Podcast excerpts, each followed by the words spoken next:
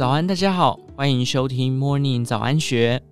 今天礼拜六，我们一起来认识兰阳文钦的阅读地图。淡蓝文风为全台之冠。清朝时期，钦差大臣沈葆桢曾发出如此感叹：这片绿油油的兰阳平原，孕育出宜兰一代代的艺文人士，直至今日仍是文学荟萃之地。隐藏在田野风光背后的宜兰本土文学与自然景观，撞击出直击心灵的诗篇。走访宜兰独立书店，看他们为文学做出的努力，在田野中飘出迷人书香。带着旅行与写作经验归乡，林士杰在家乡宜兰开设的旅人书店，已进入二点零时代。从一开始的 Stay 到如今的 Moku。不仅仅是电子搬迁，更从最初落叶归根的心情，转为替故乡这片土地推动地方产业文化。旅人的新家 Moku 旅人书店，坐落在宜兰罗东成功国小的旧日式校长宿舍。林世杰说：“Moku 是日文中木头的意思。”就是希望能在这个与林业关系密不可分的土地上，透过文化的角度，让更多人了解罗东地方文化产业。已有九十余年历史的日式木建筑，在书店进驻后，注入了一股新生命力。原有建筑的历史厚度，叠加上书店文字的深度，岁月感与书香融合成 Moku 独特且迷人的韵味。才开店不久，就被赋予宜兰最美独立书店的称号。拉开木门，林世杰指着日式建筑特有的原侧说道：“这里正对着户外的景色，是许多人喜欢的阅读角落。而书店古意十足的雨林外墙，碎石拼成的白色步道。”围墙边一排矮绿树，也将在原侧看书的人一同框成了一幅罗东的美丽景色。Moku 的选书以旅游文化类居多，也会选择每个时代讨论较多的议题书贩售。因此，从 Stay 到 Moku，地方创生与社会思考的书籍比重越来越高。林世杰也特地在书店内设一柜宜兰文史区。摆放关于宜兰在地文化故事及农业相关的选书，希望本地居民能增加对这片土地的认同感，也希望旅人们能换个角度认识宜兰，从书中获取更深一层的了解与感触。不仅如此，林世杰还结合了宜兰老农与小农的产品，开发出平安顺心系列的啤酒与茶叶。这个名称源自于四座宜兰旧城门：正平门、对安门、离顺门与坎心门。两百年来，自然的代代流传，是宜兰人对守护土地的期许以及生活态度的展现。林世杰说：“不图大富大贵，每天认真生活，图个平安顺心，这是宜兰人对理想与生活平衡的态度。”他把这样的气息酿进啤酒，淬炼进茶叶里，也把背后的故事分享在粉丝页，透过文字传达宜兰简单却深刻的农村价值观。林世杰指出，他们从 Stay 时期就办理许多结合在地的活动，纯粹的书籍发表会反而很少，居民只要付租金或以换工的方式，就可以租下书店场地办活动。截至目前，书店已办过咖啡杯测绘、品酒会，甚至还用来练团、摆摊、开一日理发店等等。林世杰笑说：“以文化工作出发，不局限在书本或阅读，而是以各种形式或是深度旅游、生活体验的方式分享，相信能在大家生命中留下不同的影响。”最后留在心中的，会是经营者的故事，以及更多在这片土地上庶民认真生活的痕迹。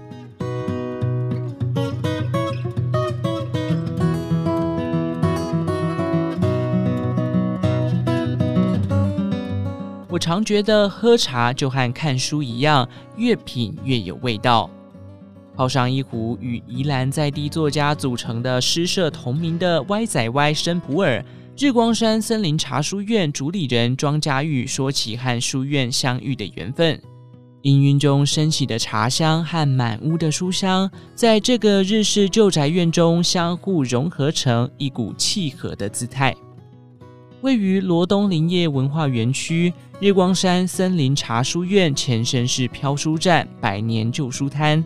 在 BOT 转由民间经营后，除了延续过去林务局以森林、大自然、生态保育等议题的选书主轴。庄家玉特地添加了家中经营的茶产业元素，重新打造成一个可以散步、喝茶、读点书的空间。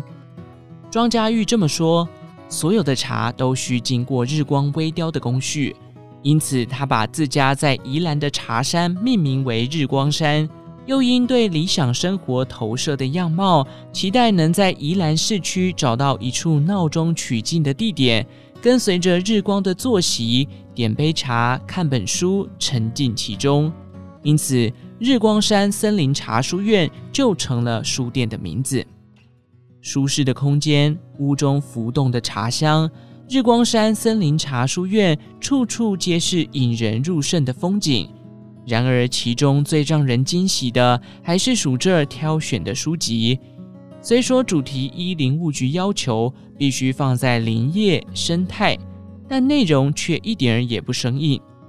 有用文学感性浪漫的方式书写环境，以历史故事般讲述台湾植物的前世今生，或用动物视角有趣的图画呈现进化论，绝对都大大吸引书虫们的目光。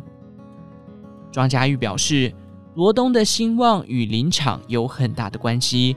日光山所在的旧建筑，在日治时期曾经是一家提供住宿的驿站，承载着非常深的历史价值。许多植物学家、伐木工人、政治人物都曾在这里待过。他拿起架上一本日籍植物学家的书籍，表示，书中的内容正是曾居住在此地的植物学家一笔一笔写下当年来台湾森林考察的日记。透过书籍，犹如搭上时光隧道，与两百年前同个时空的人进行文字上的对话。茶自然也是日光山重要的元素之一。这里许多茶叶都找得到与之对应的书本，民众可以在这泡上一壶茶，一边阅读与茶同名的书籍，感受岁月静好的氛围。庄家玉说。我们想让茶馆不只是茶馆，书店也不只是书店。日光山经营的流动生活方式，期待民众也能透过阅读和饮茶，在此发掘读时间的平淡乐趣。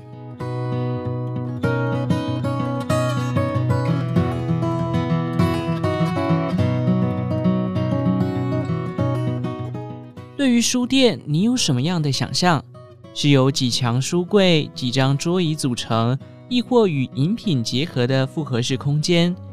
位于宜兰旧城区的独立书店城乡潮间带，打破书店既有空间的存在，把书店带进社区，为社区居民量身打造主题书展，完完全全将生活连结阅读，让知识的秧苗在社区扎根。自己社区就是书店，听起来就是件十分迷人的事。城乡潮间带举办晋级的书店活动，把这样的梦想变成了事实。店长张佩珍表示，他们让书店走入宜兰社区，以工作坊的方式，针对社区的需求选书、办书展，并邀请书展主题相关的作者或专家来到社区说书。一系列的活动办下来，不但开启了宜兰社区居民对阅读更宽阔的想象，也让高龄化社区中的阿公阿嬷发现，原来书本是可以和自己产生关联的。一手策划晋级的书店活动的城乡潮间带，前身是台大城乡基金会宜兰分会，在宜兰驻点超过二十五年。之所以用潮间带命名，正是因为他们长久以来都是宜兰社区规划师的辅导单位，同时也是城市和乡村的对话平台，如同潮间带孕育了丰富的生态系统一般，支持着社区的生命力。而潮间带书店的成立，其实是为了方便一些想做宜兰调查研究的人们。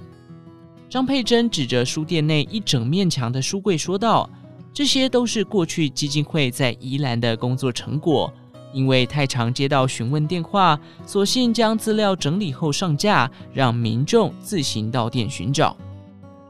有别于一般书店，潮间带书店藏书几乎是早已绝版的非卖品。”仅供店内阅读，只有少数书柜及主题书展的书提供贩售。虽说书店完全没有任何宣传，特殊的性质也逐渐吸引了不少对文史研究有兴趣的人上门挖宝。由于与社区的密切来往，潮间带书店成了宜兰与在地连结最深的独立书店。除了走入社区的晋级书店和社区合作的绘本，也是潮间带书店与社区关联性的体现。在与社区居民探讨内容的同时，让民众更了解自己居住的土地。阅读与文字的力量也借此在居民彼此间扩张开来。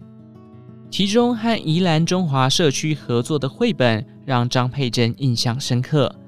他回忆当初在和居民讨论研究的过程中，发现即将在当地开矿的永安矿场会对生态造成严重污染，于是，一群阿公阿嬷群起激愤，决定一同去举标语陈情，终于争取到了居住的权益。而这整个过程都由这些长辈们一笔一笔画进了绘本中。张佩珍说：“将书店拉入社区中是很不一样的挑战。”虽然沟通过程里有不少困难，然而当看到长者们从说书中领略到阅读的乐趣，看到社区居民开心翻阅书籍，就相信在各地撒下的知识种子，有天一定能带来遍地开花的美景。以上内容出自《今周刊》一三一三期，详细内容欢迎参考资讯栏下方的文章连结。最后，祝福您有个美好的一天。我们下次再见。